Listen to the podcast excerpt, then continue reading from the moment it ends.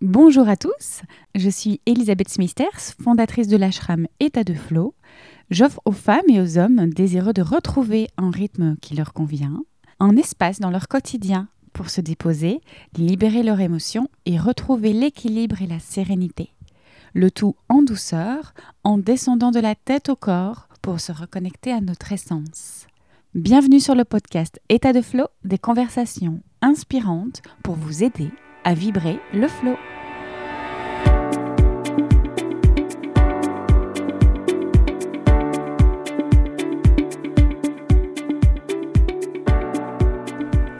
Je vous partage aujourd'hui un épisode tout particulier puisque je reçois une ancienne camarade de promo 14 ans après au micro du podcast.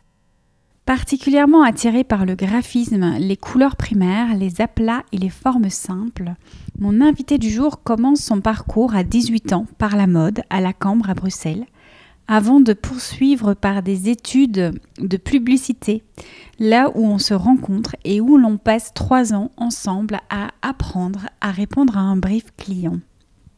Après un début de parcours professionnel alimentaire qui correspondait à ses aspirations de l'époque, c'est-à-dire construire un cocon familial, mon invité choisit, il y a trois ans, de repasser par une formation en motion design avant de lancer finalement son studio de graphisme. Alors ensemble, on va aborder son parcours évidemment depuis nos études, mais également son rapport à l'art qui, nous dit-elle, n'a pas beaucoup évolué quoique nous verrons que certains indices nous suggèrent le contraire. Elle nous parle de ses inspirations et particulièrement de son goût prononcé pour les moodboards qui sont à la base de tous ses projets. On parlera évidemment du rôle du moodboard et de l'importance de définir une tonalité pour donner un sens à nos créations et raconter une histoire solide, une histoire authentique qui fonctionne. Un épisode qui assoit un tournant dans les thématiques du podcast, un tournant initié avec l'épisode 46 avec Catherine Cianci. Et depuis cet épisode avec Catherine Cianci, un retour en force de l'art dans ma vie. J'aurai l'occasion de vous en reparler dans un prochain épisode solo. En attendant, je vous laisse avec ma conversation avec Céline Bovroux. Bonne écoute!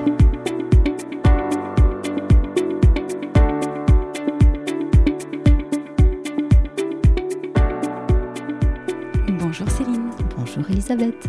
On est à Liège. Tout à fait. Je suis ravie de te revoir 14 ans après parce qu'on va raconter aux auditeurs. On était dans la même promo en école de publicité, art visuel. C'était ici à Liège et on se rencontre 14 ans après pour enregistrer cet épisode. Merci d'avoir accepté. Je suis contente de pouvoir reparler de cette période qu'on a vécue ensemble, mais aussi de voir comment on a évolué, peut-être aussi différemment. Tout à fait. Comment on a pu, euh, on va voir ensemble le long de cet épisode, euh, voilà, garder des choses, en, en, apporter d'autres. On est resté pourtant quand même en contact. Merci les réseaux sociaux. Voilà. tu as participé à quelques cours de yin yoga aussi, donc voilà, peut-être d'autres manières de se retrouver. Tout à fait. Sur la route. Aujourd'hui, tu as créé ta propre agence, ton studio, La Folie, on va en parler. Avant ça, est-ce que tu peux nous dire quel a été ton parcours depuis Saint-Luc? Est-ce que tu as suivi une voie distincte ou au contraire, elle se trace sur la route, peut-être encore, où tu en es aujourd'hui? Alors le chemin, il est toujours, euh, on est toujours en route en fait. Hein, donc, euh, donc voilà. Donc euh, je suis sortie de l'école bah, en même temps que toi.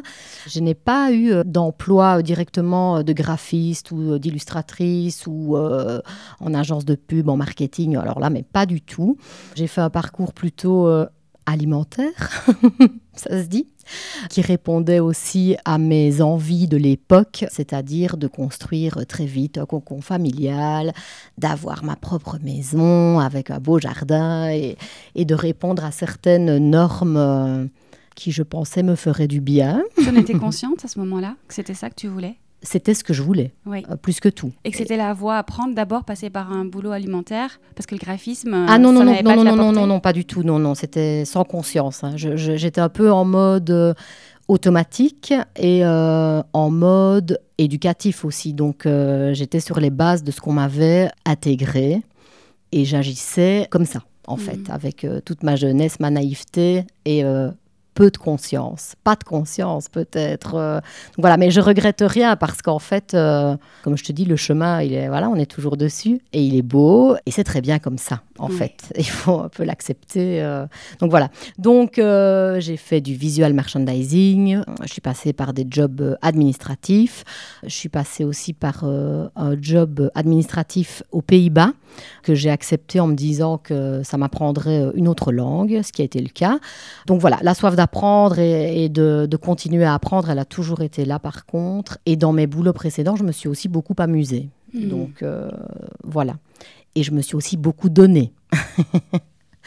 Donc voilà, tout ça pour venir finalement à, beaucoup plus de conscience, toujours, encore, encore, encore. Et à un moment me dire, euh, bah, c'est le moment, quoi. Euh. Et là, la petite flamme qui se rallume? Alors la petite flamme qui se rallume, pas tout de suite. Hein. Donc hmm. ça a été un peu euh, tu sais, quand on pratique pas pendant autant d'années, on se sent plus du tout légitime. Donc, je suis passée par euh, un parcours de formation pour justement euh, me sentir beaucoup plus bah, légitime. Et puis aussi, il y avait un aspect technique, tout simplement, de me remettre vraiment euh, tout à fait à niveau, au niveau des logiciels qu'on utilise dans le graphisme et dans le dessin digital. Et, euh, j'avais besoin de ça, en fait, je crois, pour, euh, pour être un peu plus sûre de moi et, et assumer tout ça. Mais à ce moment-là, je ne savais pas encore tout à fait que j'allais créer ton studio. Mon studio, voilà. Tu pensais simplement remettre les pieds dans le domaine. Tout à fait. Et puis euh, voilà, ça c'est euh, toujours une histoire de conscience, mais euh, tout s'est éclairci et c'est devenu une réalité et, et c'est devenu limpide en fait. Et ça, ça date d'il y a combien d'années? Euh, là, on parle d'il y a euh, trois ans. Il y a trois ans, j'ai commencé une formation donc en, motion design exactement, parce que moi, je travaille beaucoup avec la couleur et les aplats de couleurs. On, en parlera peut-être euh, tout à l'heure. Et beaucoup avec la géométrie aussi. Et j'étais un peu frustrée de ne pas savoir faire bouger tout ça. Et j'avais besoin de comprendre comment faire euh, bouger tout ça et pouvoir animer tout ça pour pouvoir euh, aller plus loin euh, dans, dans, ce que j'adore faire en fait. ça veut dire plus de dix ans finalement à cheminer en oubliant ton background, ton école d'art tout ce que tu avais fait auparavant? Non, pas vraiment, parce que j'ai toujours, toujours, toujours. Je un peu, j'ai un côté un peu geek aussi.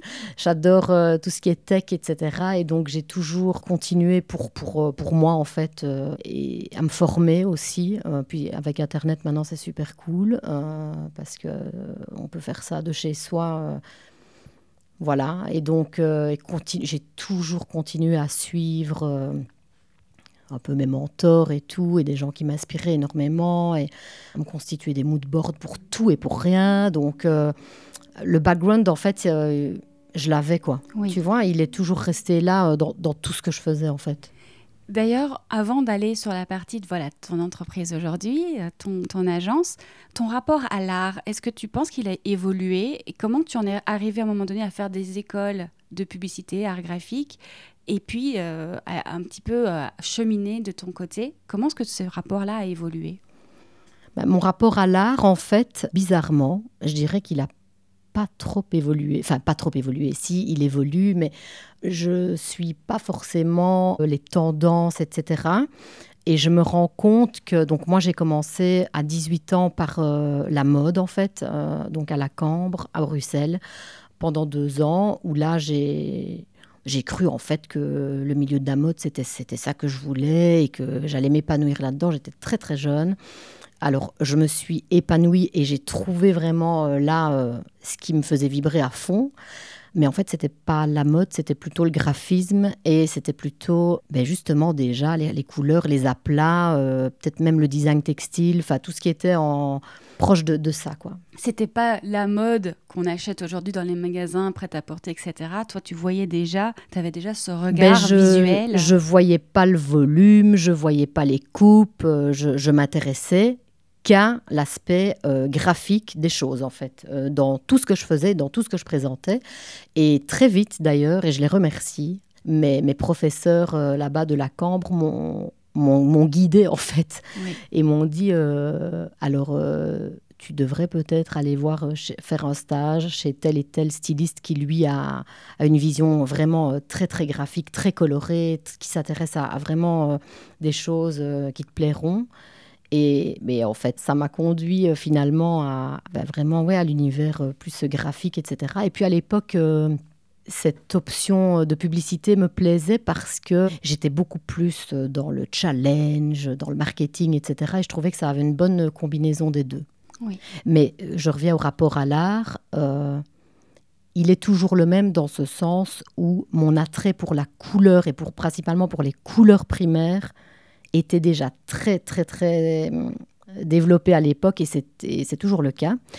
Et pour les formes très simples aussi, et c'est toujours le cas. Hmm. Et la simplification, en fait. Oui. J'avais envie d'aborder justement un point avec toi. Tu viens de parler de cette particularité finalement que tu avais déjà commencé à mettre le doigt dessus dans les études de mode. Et il y a un risque quand on commence des études, c'est qu'on nous cadre un petit peu dans des modèles, structures pour la future agence qu'on va rejoindre, pour la future mode, tendance, etc. etc. Et j'ai toujours trouvé chez toi une force à garder cette identité, comme si elle avait toujours été là en effet, alors que moi personnellement, quand je suis arrivée en école d'art, je me suis trouvée comme un bébé, je ne, savais pas trop ce que je venais encore faire, je me cherchais encore. Et quand on le voit, tu le dis aujourd'hui, il y a ton style qui est assez fort, on en parlera, mais comme s'il avait déjà été là, comme s'il y avait déjà quelque chose où tu savais tu ne vas pas chercher la tendance, tu vas chercher ce qui vient de toi, ce que tu as envie de faire. Et tu n'es pas là pour plaire finalement, ni au professeur, ni... Euh, et on va en parler après parce que je pense que quand on a des clients, c'est peut-être parfois ce qui est un peu le, plus difficile, c'est de garder son style tout en satisfaisant le client. Et quand on est dans une école, comment est-ce qu'on fait pour garder ce style dès la base, dès qu'on on a une étincelle qui s'allume et ne pas se perdre? Parce que moi, je sais que je me suis beaucoup perdue dans les tendances, avant, plus tard, de finalement dire c'est quoi que je veux moi? C'est comme si toi, ça avait toujours été là. Oui, ben justement, c'est tellement euh, difficile de te répondre parce qu'en fait, en effet, euh, aussi loin, mais aussi, mais aussi loin que je me souvienne, même quand j'étais euh, vraiment très très jeune et que, et que je dessinais, ma façon de dessiner n'a pas vraiment évolué en fait j'ai l'impression que euh, je, viens euh, tel que je suis et que mon dessin n'a pas beaucoup évolué. Alors à l'école, évidemment, j'ai appris des techniques, j'ai appris euh, à dessiner avec un fusain, avec avec un crayon gras, avec un crayon sec, etc. Mais je reviens toujours avec mon feutre noir qui est ici, tu vois, qui est le même depuis, euh, bah, depuis que j'ai 5-6 euh, ans et qui est vraiment la mine que j'adore et qui me permet de dessiner euh, très très facilement ça glisse quoi. Donc euh, je, ne sais je sais pas vraiment te répondre à cette question. C'est une chance quasiment, c'est là, c'est t'as pas cherché en fait, t'as pas cherché ton style, il s'est imposé à toi. Ah bah il s'est imposé à moi, mais euh, si je suis totalement honnête, euh, il s'est imposé aussi parce que je suis pas une grande dessinatrice. Mhm. Donc en fait, il y a des gens qui dessinent mille fois mieux que moi. Mais moi, je crois que c'est un peu une espèce de pirouette que j'ai fait de dessiner très simplement comme ça pour pallier au fait que je savais pas super bien dessiner en fait et que je voulais dessiner. je sais pas si tu comprends. Bien sûr. Donc, euh, donc voilà. Et, du coup, j'ai gardé cette euh, patte entre guillemets parce que c'est pas ce que je fais le plus non plus de, dessiner, mais euh, voilà. En tout cas, oui, j'étais tout à fait moi-même et je le suis toujours et je propose des choses évidemment c'est pas, pas forcément qui me correspondent, mais oui, c'est tout, c'est un style propre, quoi, on va dire ça comme ça une identité personnelle en tout cas.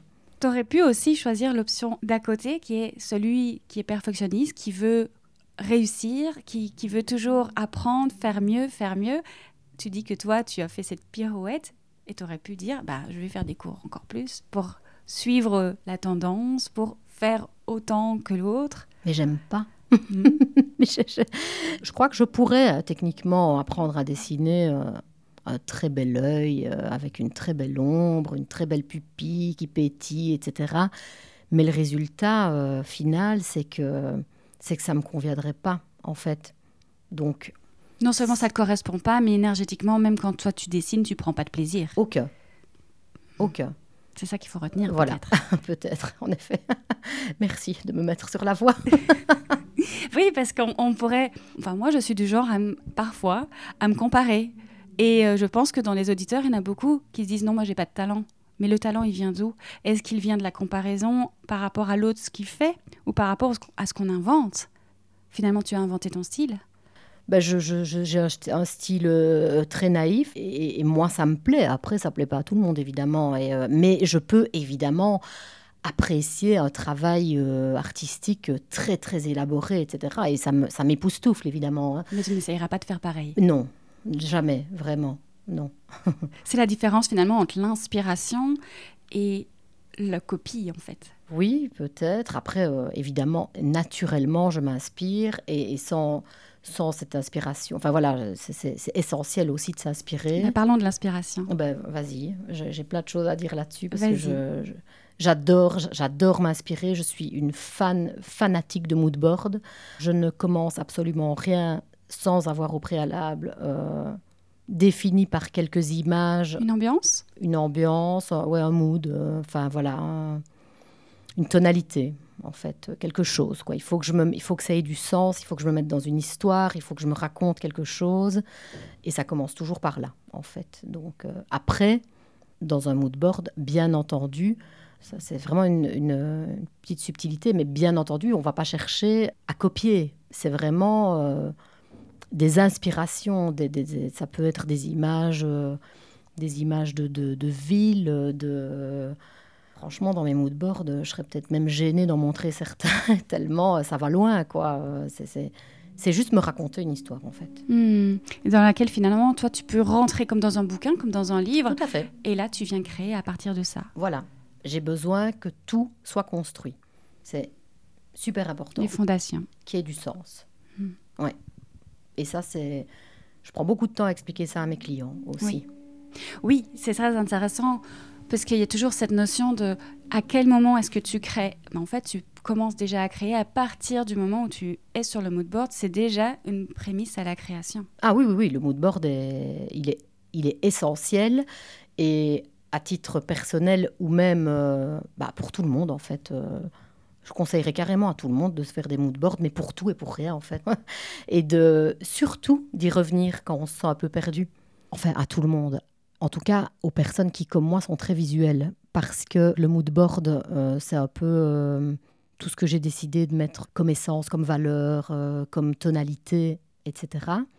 à la base d'un projet, vraiment aux fondations. Et euh, parfois, on se perd un peu, quelques temps plus tard, euh, quelques temps après euh, une création.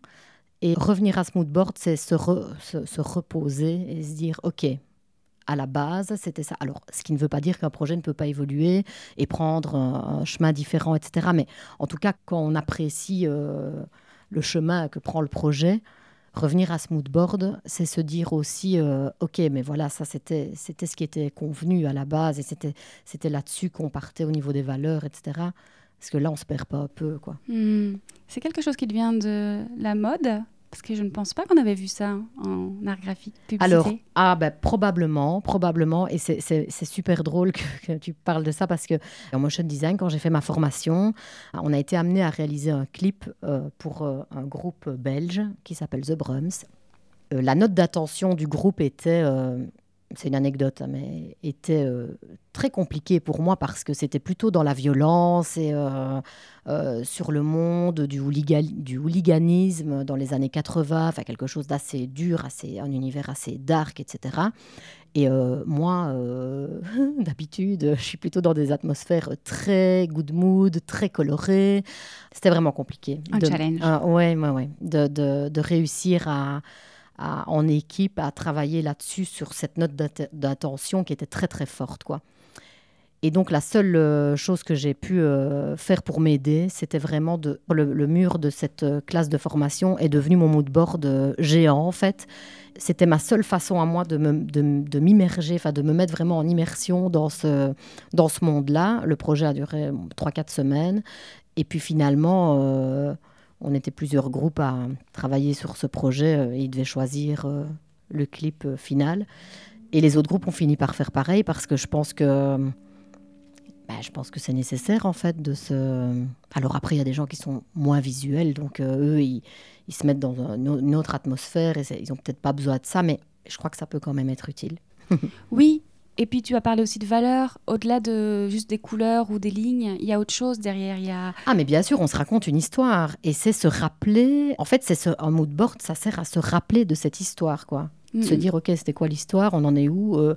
Et finalement, tous ceux qui écrivent un roman disent qu'ils commencent par écrire les personnages, les environnements, en fait, à faire ce mood board parce que c'est facile de se perdre, comme tu l'as dit. Oui, ben voilà, c'est un peu le même. Euh, oui, le même schéma finalement. Oui, en effet. Ben merci d'avoir ajouté cette note parce que je pense que moi, ça m'a manqué.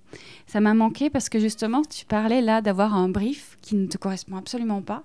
Comment tu fais pour euh, répondre à cette demande? Ben, Peut-être de faire un mood board qui correspond à ton client, au personnage qu'il a envie de mettre, à ce que tu veux mettre aussi, comment toi tu y mets. Toutes les bases, elles sont posées. Et euh, tout à l'heure, je te posais cette question, comment on fait pour garder son style quand on a un client qui ne répond pas au départ, a priori, à nos bases. Alors déjà, on peut décider de ne pas travailler avec lui, c'est une première chose. Mais quand on travaille en groupe, quand on travaille pour une agence, quand on travaille ben, pour des clients qui ne sont pas directement choisis par nous, comment on fait? Mais, oh, Encore une fois, je reviens à cette, euh, cette histoire, mais... Euh, moi, j'ai l'impression que du moment que je me raconte une, une, histoire, que je donne du sens à ce que je fais, bah, ça fonctionne, euh, ça fonctionne. Et tu arrives à y mettre ta patte ben, j'essaye, j'essaye en tout cas. Après, euh, comme tu l'as dit, dans mes projets euh, dans, pour le studio, je dois avoir absolument une connexion vraiment très forte avec la personne que j'ai en face de moi et qui veut travailler avec moi. C'est essentiel, c'est nécessaire. Et j'ai déjà, en effet, euh, conseillé des clients. Vers d'autres personnes. oui, oui, oui, oui. Et c'est pas c'est un cadeau, enfin quelque part c'est un cadeau que je me fais bien entendu, mais c'est un cadeau que je leur fais aussi parce que je, sens en tout cas que ça va pas le faire. Et tu vas te perdre alors, mais vraiment toi, non plus euh, ton personnage, non plus euh, ton histoire, mais toi tu as des valeurs aussi dans ton entreprise, peut-être que tu as avec la, ah studio La Folie, créé ce mood board. Est-ce que tu as fait ça euh, Oui, oui, oui, en bien disant, sûr. Et plus tard, si on parle de la couleur, je te raconterai justement une anecdote.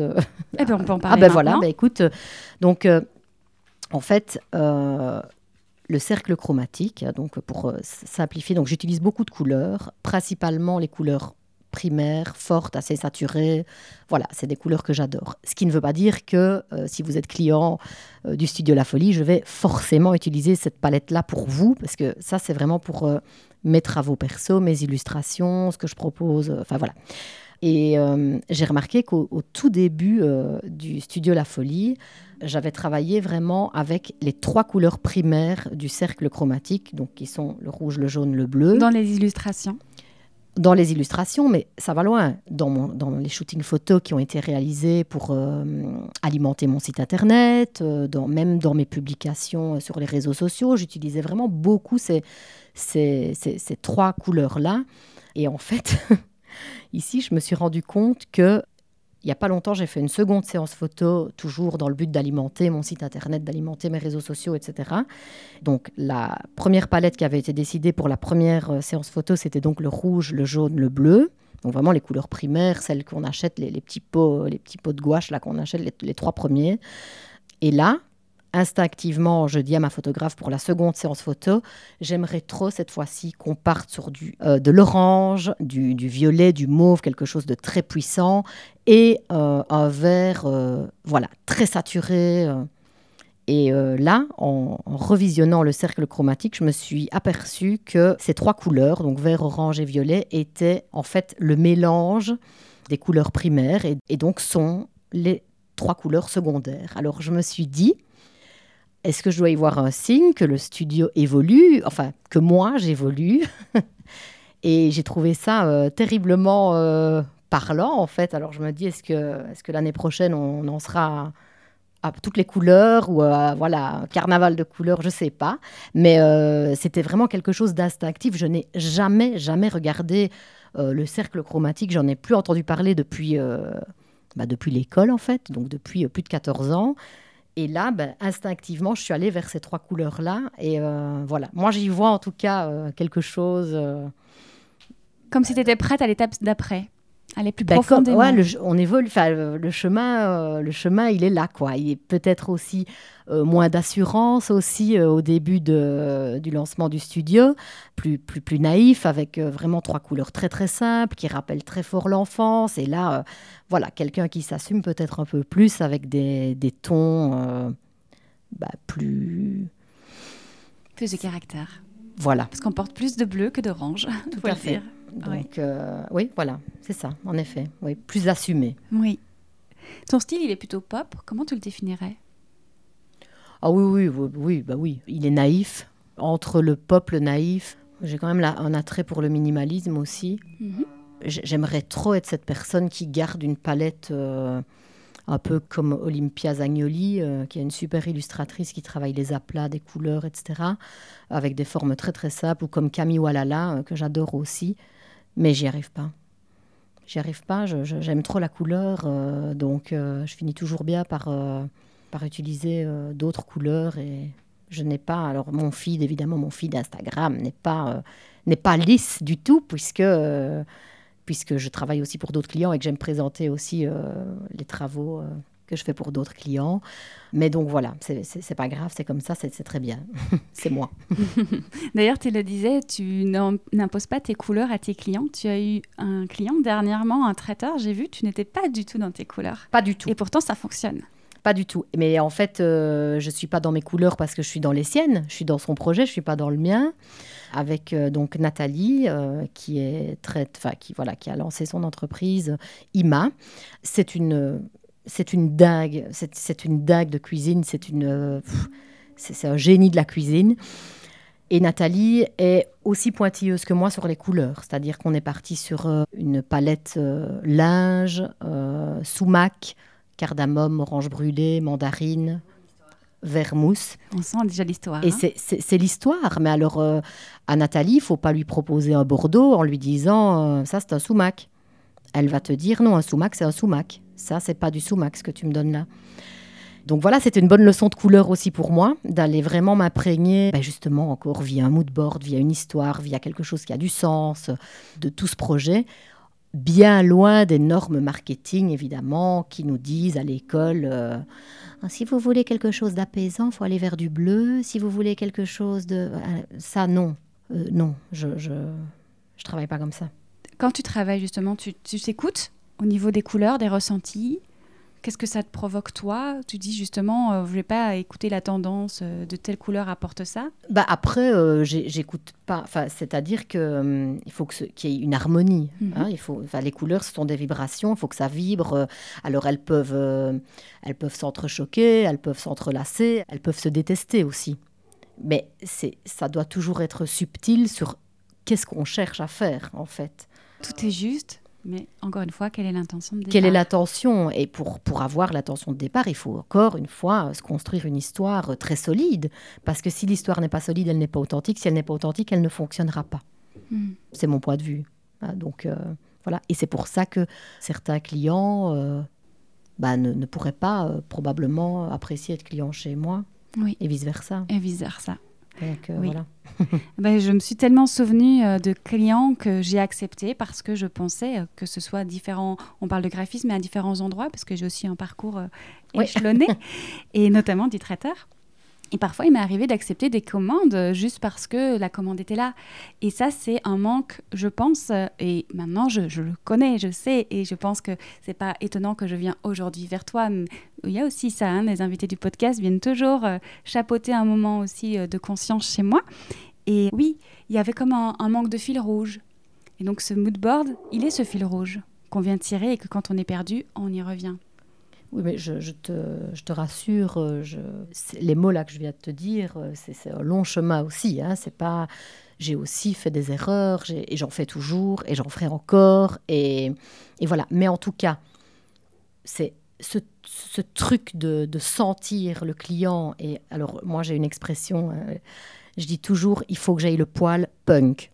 C'est-à-dire que quand on vient m'expliquer son projet, il faut que, il faut que ça vibre, quoi. Il faut que j'ai des frissons, il faut que je me dise, ok, je suis là. Oui. Je suis là, c'est c'est moi. Mm, mm. Et quand j'ai ça, je me suis jamais trompée jusqu'à présent. Et ça s'apprend aussi en, réussissant à dire non à un moment donné parce que non, en fait, ça, c'est pas le bon. Et en disant oui, mais un vrai oui. Alors on s'engage vraiment avec son client. Voilà, c'est ça. Mais après, euh, tout ça, c'est. C'est un chemin. C'est un chemin et c'est pas facile parce que dire oui, c'est dire oui à un contrat aussi. Enfin, il y a l'aspect financier. Je suis pas complètement. Euh, j'essaye dans la mesure du possible. Mais vraiment, c'est, en fait, c'est l'aspect financier, il faut vraiment le mettre plus loin. Mais quand, euh, voilà, les, histoires de vie font que euh, tu ne peux pas toujours penser comme ça non plus. Et, euh, et que bien sûr, cet aspect-là rentre en compte aussi pour la pérennité de ton entreprise, mmh. etc. Mais c'est très rare en fait finalement, je me rends compte. Peut-être est-ce que c'est la façon dont les choses sont communiquées ou quoi, mais c'est très rare que je doive refuser un projet ou quoi. Tu n'attires pas le client pour rien non plus. La personne qui vient de trouver, on va dire que ton site internet déjà et ton Instagram vont déjà filtrer une partie du travail, certainement. Probablement, mais je crois que c'est le cas pour euh, tout entrepreneur en fait. Qui a une certaine identité. Euh, oui, probablement. Oui, oui, oui, oui. Ben, moi, c'est sûr qu'il y en a qui sont écartés dès le départ et à qui je ne plairai jamais. Et, c'est très bien. C'est OK. C'est super, en fait. Euh, parce que c'est plutôt quelque chose de niche. Je pense que le travail, il est plutôt en amont, nous, créateurs, d'assumer que on a un style, qu'on a une certaine identité, en tout cas qu'on a des non négociables. Exactement, exactement. Et je crois que plus tu l'assumes, eh bien en fait, plus tu auras euh, des collaborations intéressantes en fait. Hmm. On, va, on va développer ce point qui est très intéressant justement. tu parles de collaboration intéressante. On ne parle pas de niveau financier forcément, on parle d'intérêt collectif, de co-création, d'amusement. Ben, c'est vraiment super que tu parles de co-création parce que, étant donné ce rapport à l'histoire et ce rapport à donner du sens, je ne peux pas envisager un projet pour un, un client sans passer par cet aspect de co-création, en fait. Puisque, qu'est-ce qui se passe? C'est son histoire c'est le projet avec lequel euh, ce client va venir, c'est son bébé, c'est ce qu'il a de plus cher euh, là probablement euh, au moment où il, vient, où il vient me voir. Il doit y avoir un très gros rapport de confiance entre nous. Mais moi aussi, bon, si je travaille pour ici pour le moment, je travaille pour un service dans un milieu hospitalier, c'est très, très lourd. C'est dans un service pédiatrique avec des enfants atteints de de la mucoviscidose, donc euh, voilà.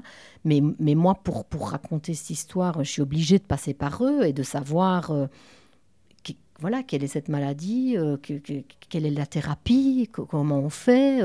Racontez-moi, c'est quoi la journée d'un enfant atteint de cette maladie, mais sa journée exactement, à quelle heure il se lève, il a combien de médicaments, enfin, qu'on m'explique comme, comme on expliquerait à un petit enfant, en fait. Et ça tombe bien parce que le projet, c'est justement pour expliquer euh, à des petits-enfants. Donc, euh, donc finalement, euh, il faut que j'ai un regard très naïf sur, sur la chose, en fait. Hmm. Mais c'est comme ça pour tous les projets. Hmm. D'ailleurs, ça m'a fait penser à une question. On disait souvent à l'école d'art, vous inquiétez pas, vous allez toujours proposer 10 projets, c'est celui que vous n'aimez pas que votre client va choisir.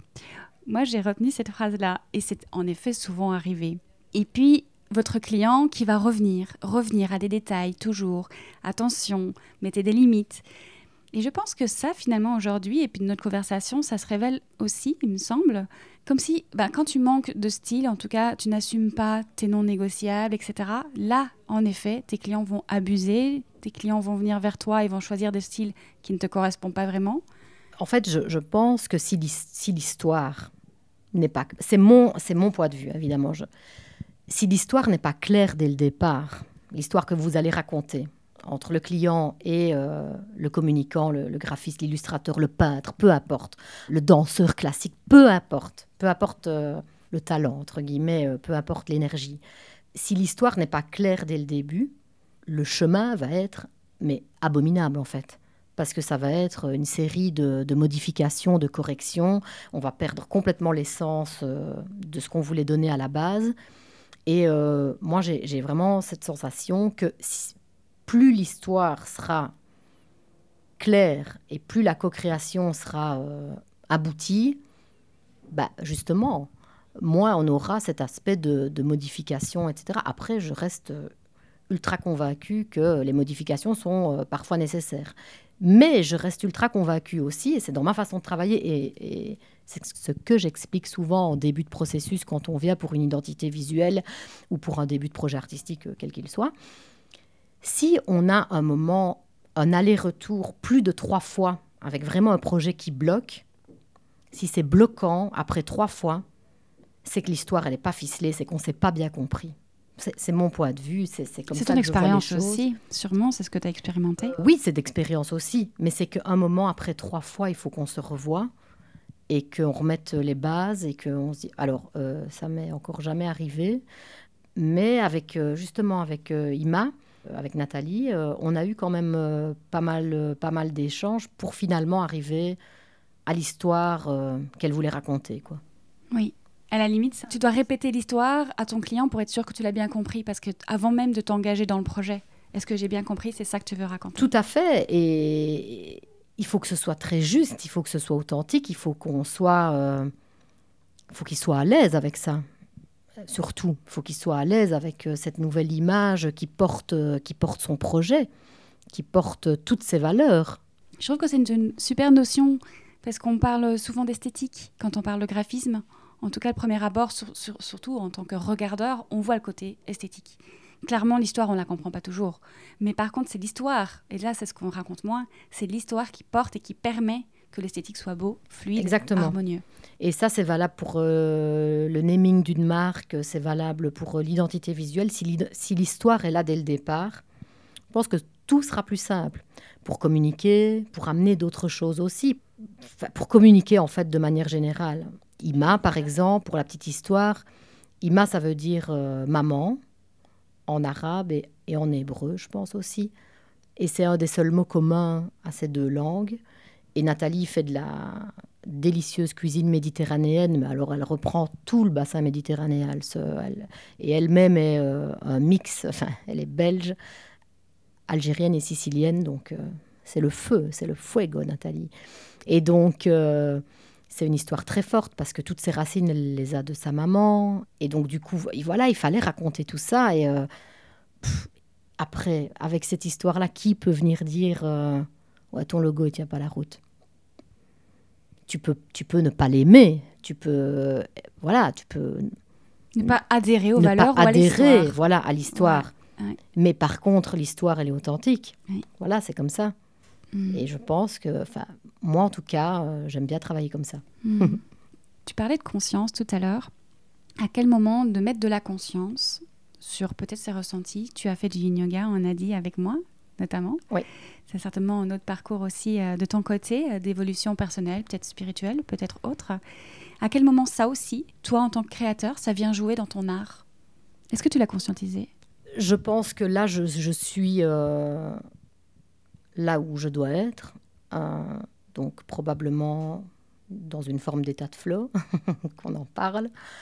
Mais j'ai évidemment, comme tout le monde, des démons et euh, ma passion est dévorante. Comme toute passion dévorante, ça a aussi des, points négatifs. Et donc, tout cet aspect euh, de respiration, voilà, de, yin yoga, de méditation, etc oui, ça m'aide. Ça m'aide. Hmm. Euh, c'est apaisant pour moi, oui. Parce que je, suis une boule de nerfs, en fait. Euh, donc, euh, j'ai encore beaucoup de choses à apprendre à ce niveau-là. Et est-ce que tu as déjà remarqué que quand tu prenais peut-être plus de temps pour toi, tu avais plus de plaisir à créer, ou en tout cas il y avait un ressenti différent, peut-être une expression différente, ou c'est une étape que tu n'as pas encore forcément expérimentée Moi, je, je prends un plaisir de fou à faire ce que je fais. J'ai presque l'impression euh, que même quand je suis pas euh, super bien, bah, ça me fait du bien. En fait. C'est ta thérapie à toi. Voilà, euh, exactement. C'est plutôt ces techniques-là, justement, de respiration, etc., vont m'aider à me canaliser peut-être pour, pour tout le reste, en fait. Parce que bizarrement, oui, c'est peut-être le moment où je suis le plus calme, c'est quand je travaille, en fait. Et ça ne m'étonnerait pas parce que quand là, je te pose les questions et qu'on interagit en même temps, je, je pense à, évidemment, quand tu crées, tu mets de l'harmonie intérieure, en fait en train c'est comme le feng shui en fait. Quand tu ranges ton lieu, ton environnement, en fait, tu ranges des parts intérieures. Et j'ai bien cette impression que quand on crée, parce que je crée encore aussi, hein, donc j'ai encore aussi euh, cette expérience, et là je parle de moi, mais évidemment je te pose en même temps la question. Quand on crée, on met de l'ordre, on met de l'harmonie, des couleurs, un choix, on range des lettres dans un sens, des dessins, on vient gommer à certains endroits, et on met une partie de soi on parle clairement d'art-thérapie quand on a besoin de s'exprimer. Et donc, il peut y avoir parfois des émotions bloquées, une colère, euh, une fulgurance, qui va se retrouver forcément sur notre œuvre, sur euh, notre création. Oui, bah, écoute, ça, ça, me, ça me parle beaucoup. Mais oui, en effet, moi, de mettre tout en image... Euh, tu parlais de mood board, c'est peut-être aussi une façon de, d'exprimer toi, euh, comment je me sens là, de quoi j'ai besoin maintenant, de quel... Euh, oui, ce serait peut-être intéressant aussi que je fasse des mood boards euh, sur mes émotions personnelles. oui, pourquoi pas. Mais oui, non, ça me parle beaucoup, évidemment. c'est vrai que bah, ma vie ne se construit pas qu'autour, évidemment, de mon métier. Le studio prend beaucoup, beaucoup de place dans, dans ma vie, évidemment. Mais quel bonheur. Mais c'est plutôt l'aspect autour du studio, donc euh, bah, ma vie de maman, ma vie euh, de femme, ma vie d'amie, tout ça, voilà, je dois encore apprendre à, gérer tous ces aspects euh, ensemble et qui mmh. s'harmonisent tous en même temps et que, que, que, ça soit beaucoup plus harmonieux. Et pour mmh. ça, pour tout ça, justement, les techniques comme le yoga, etc., bah, je crois que ça me fait du bien. Mmh. Ce que tu crées, est-ce que tu appelles ça des œuvres ou juste une expression? Comment tu les... Jamais. Jamais. Et pourquoi? Euh, parce que ça, c'est. Alors là, c'est un point où je me sens pas du tout légitime d'appeler ça une œuvre. Bah, parce qu'en fait, euh, c'est comme euh, si moi, je, sais faire. Je ne vais pas dire que je sais faire que ça, mais en tout cas, c'est ce que j'ai l'impression de faire de mieux. Et donc, du coup, c'est comme si tu demandais alors à un cuisinier, un coiffeur. Tu sais, quand je vais chez le coiffeur, moi, j'ai l'impression qu'il. Oui, en effet, je trouve ça. je trouve ça dingue, en fait, qu'il sache bah, couper des cheveux et que ça donne bien. Etc. Mais lui, il n'appelle pas ça une œuvre. Tu vois ce que je veux dire? Bah, Pour moi, c'est la même chose, quoi, en fait. Donc, euh, à ce moment-là, mais, mais bah, oui, à la fois, on pourrait tous faire des œuvres, en fait. Hein. Mais euh, ouais, non. Je, je, je, fais des trucs, je fais des dessins, je fais des illus, je fais... Tu t'exprimes, quoi. Je, je m'exprime, voilà. Je m'exprime. Beaucoup mieux en image que qu'ici au micro, je crois. C'est un défi pour toi? Euh, oui, quand même. c'est intéressant parce que justement, comme euh, on l'évoquait un petit peu euh, en amont, avant de brancher les micros, il y a quand même une différence entre s'exprimer par l'art, les dessins, ou le micro, la voix, l'image, pour ceux qui viendraient se montrer face caméra. C'est encore d'autres façons de s'exprimer. Ah là, c'est... Je suis en saut périlleux, là. Qu'est-ce que l'état de flow? Parce que là, tu n'as pas l'air d'y être au micro, mais tu l'es plus avec les crayons, avec les couleurs. Qu'est-ce que l'état de flow pour toi, Céline? Écoute, euh, j'y réfléchis. En fait, me vient un peu un mantra euh, qui vient de mon beau-père et qui me disait toujours avec euh, beaucoup, beaucoup d'humour, de, bienveillance et un peu comme un, petit papa. Il me disait toujours fais ce que tu veux, mais fais le bien. Et j'ai mis beaucoup de temps à, comprendre en fait ce qu'il voulait dire par là. On peut l'imaginer dans deux choses. Donc c'est fais ce que tu veux, mais fais-le dans le bien, donc dans tes valeurs, dans ton respect, dans ce que tu crois être euh, juste, dans ton mood, voilà. Et puis c'est fais ce que tu veux, mais fais aussi le bien. Donc euh, sois euh, généreuse, enfin voilà. Et, et je crois que c'est ça d'être en état de flow en fait. C'est d'être là où on doit être, dans son mood, et de ne pas se restreindre dans ses valeurs et de ne pas y couper en fait. C'est très intéressant parce que tu vois, moi j'avais une troisième lecture. Le fait le bien, c'est le côté perfectionniste, le côté fais-le comme on te l'a demandé, fais, le eh bien, ça, c'est, Ça, c'est la première version euh, de la lecture que j'en ai eue. J'étais plus jeune. Et maintenant, je, suis à, ces deuxième et troisième versions. Parce que, entre-temps, tu as développé tes valeurs. Ouais, probablement. Mais ça, ça a été, c'est super, c'est super drôle parce que c'est vrai que ça a été ma première lecture évidemment, euh, et c'était peut-être la sienne au final, hein, même moi, euh, j'ai envie que ce soit mon, mon mantra, donc ça l'est, voilà. Mais ça, c'était avant. Fais ce que tu veux, mais fais-le bien. Tu sais, avant, on était, j'étais beaucoup dans, dans le combat, quoi, hein, dans le challenge, dans, tu sais, en marketing, quand on parle de cible, c'est très, très guerrier hein, comme vocabulaire. Donc, euh, et donc, du coup, oui, c'était fais ce que tu veux, mais fais-le bien, fais-le. Atteins la cible. Voilà. Atteins le centre. Voilà, exactement. Et aujourd'hui, tu acceptes de déborder? Bah, De déborder ou de prendre un autre chemin ou de voilà. Et puis je je ne supporte pas appeler les gens, enfin appeler son public sa cible. Ça c'est c'est pas quelque chose qui me, qui me parle. Et c'est chouette parce que du coup, on en, on en revient à ces études de base, là où on s'est rencontrés. Tout à fait. Marketing finalement, parce que c'était la publicité, l'art visuel, mais on n'était pas, on pas dans l'option graphisme pur. On avait ces options marketing qui, qui étaient la patte de ces études-là, où on nous appelait à, répondre à un brief, à répondre à, à parler à une cible avec un message marketing qu'on n'appelait pas un message comme une histoire. Toi, tu en as mis de la poésie, tu en as mis de la joie, tu en as mis du fun. Ah ben, euh, moi, voilà, j'ai, après, euh, ceux qui ont fait du marketing doivent bondir euh, en m'entendant. En fait, ce qu'il y a, c'est que je le fais avec... En fait, je crois que c'est, c'est quand même du marketing in fine, mais avec mon mood, avec mes valeurs et avec les histoires qu'on a envie de raconter, etc avec moi cet aspect de guerrier, etc. Ce qui ne veut pas dire que les clients que j'ai n'évoluent pas et n'ont pas des, des, projets euh, qui tiennent super bien la route. Oui, ils ont des stratégies aussi, ça n'empêche pas. Évidemment, évidemment. Mais euh, il y a moyen d'être, euh, d'y mettre un peu plus de rondeur, un peu plus de, un peu plus de douceur, de poésie, de good mood. Je ne suis plus dans la guerre, en fait.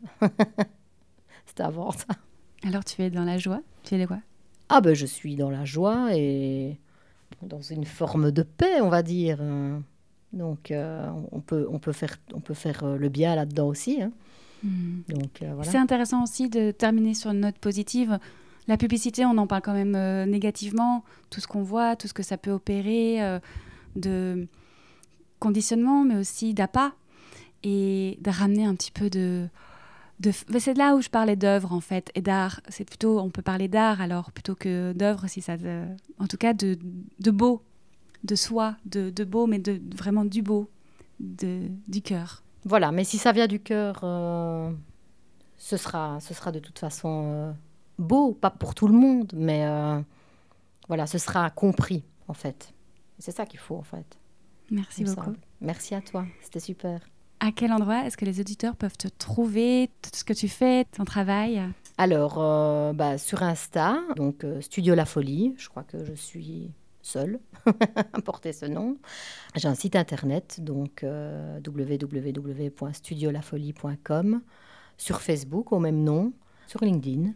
Et voilà, je m'arrête là parce que c'est déjà beaucoup de réseaux sociaux. il faut les alimenter, les faire vivre. Ça prend du temps, mais c'est vraiment c'est vraiment super. Et j'ai une super chouette communauté qui interagit beaucoup avec moi. Et euh, voilà, c'est vraiment très, très chouette. On n'en a pas parlé, mais la folie, c'est vouloir mettre cette petite épice, cette petite grain de... Ah, la folie, c'est contrasté. C'est vrai qu'on n'en a pas parlé. Euh, la folie, euh, je trouve que c'est beau et ça peut faire peur aussi. C'est un peu un truc un peu en funambule hein, sur la folie, parce que tu peux passer d'un côté euh, très positif, euh, où finalement le mot folie, on l'utilise à tout bout de champ, quoi. Bah, c'était beau, c'est la folie. Euh, ah, c'était bien, c'est la folie. Oh, il y a des affaires à faire, c'est trop la folie. voilà. Et justement, un grand coup de matraquage publicitaire, c'est un mot qui est très très utilisé. Et puis, la folie, ça a un côté très borderline aussi, hein, très, très péjoratif. Elle est folle. non, ma tante est folle elle est folle alliée. Euh, et, pourtant, c'est beau la folie, quoi. Comme dirait l'homme pâle. voilà, c'est pour ça la folie. Merci, à bientôt Céline. Merci, à bientôt. Si vous avez suivi des études artistiques ou que vous êtes euh, peut-être vous-même autodidacte dans une branche créative, je serais heureuse de lire euh, comment cet épisode résonne pour vous et si vous avez toujours, parfois ou longtemps, cherché votre style, votre identité ou encore le sens de votre message. Est-ce que, comme moi, vous vous êtes parfois perdu en chemin Ou plutôt comme Céline, votre style s'est imposé à vous? Est-ce que vous mettez de vous, de vos valeurs et de votre personnalité dans vos créations? Ou vous adaptez-vous avec facilité ou non aux tendances, ou aux envies et valeurs de vos clients.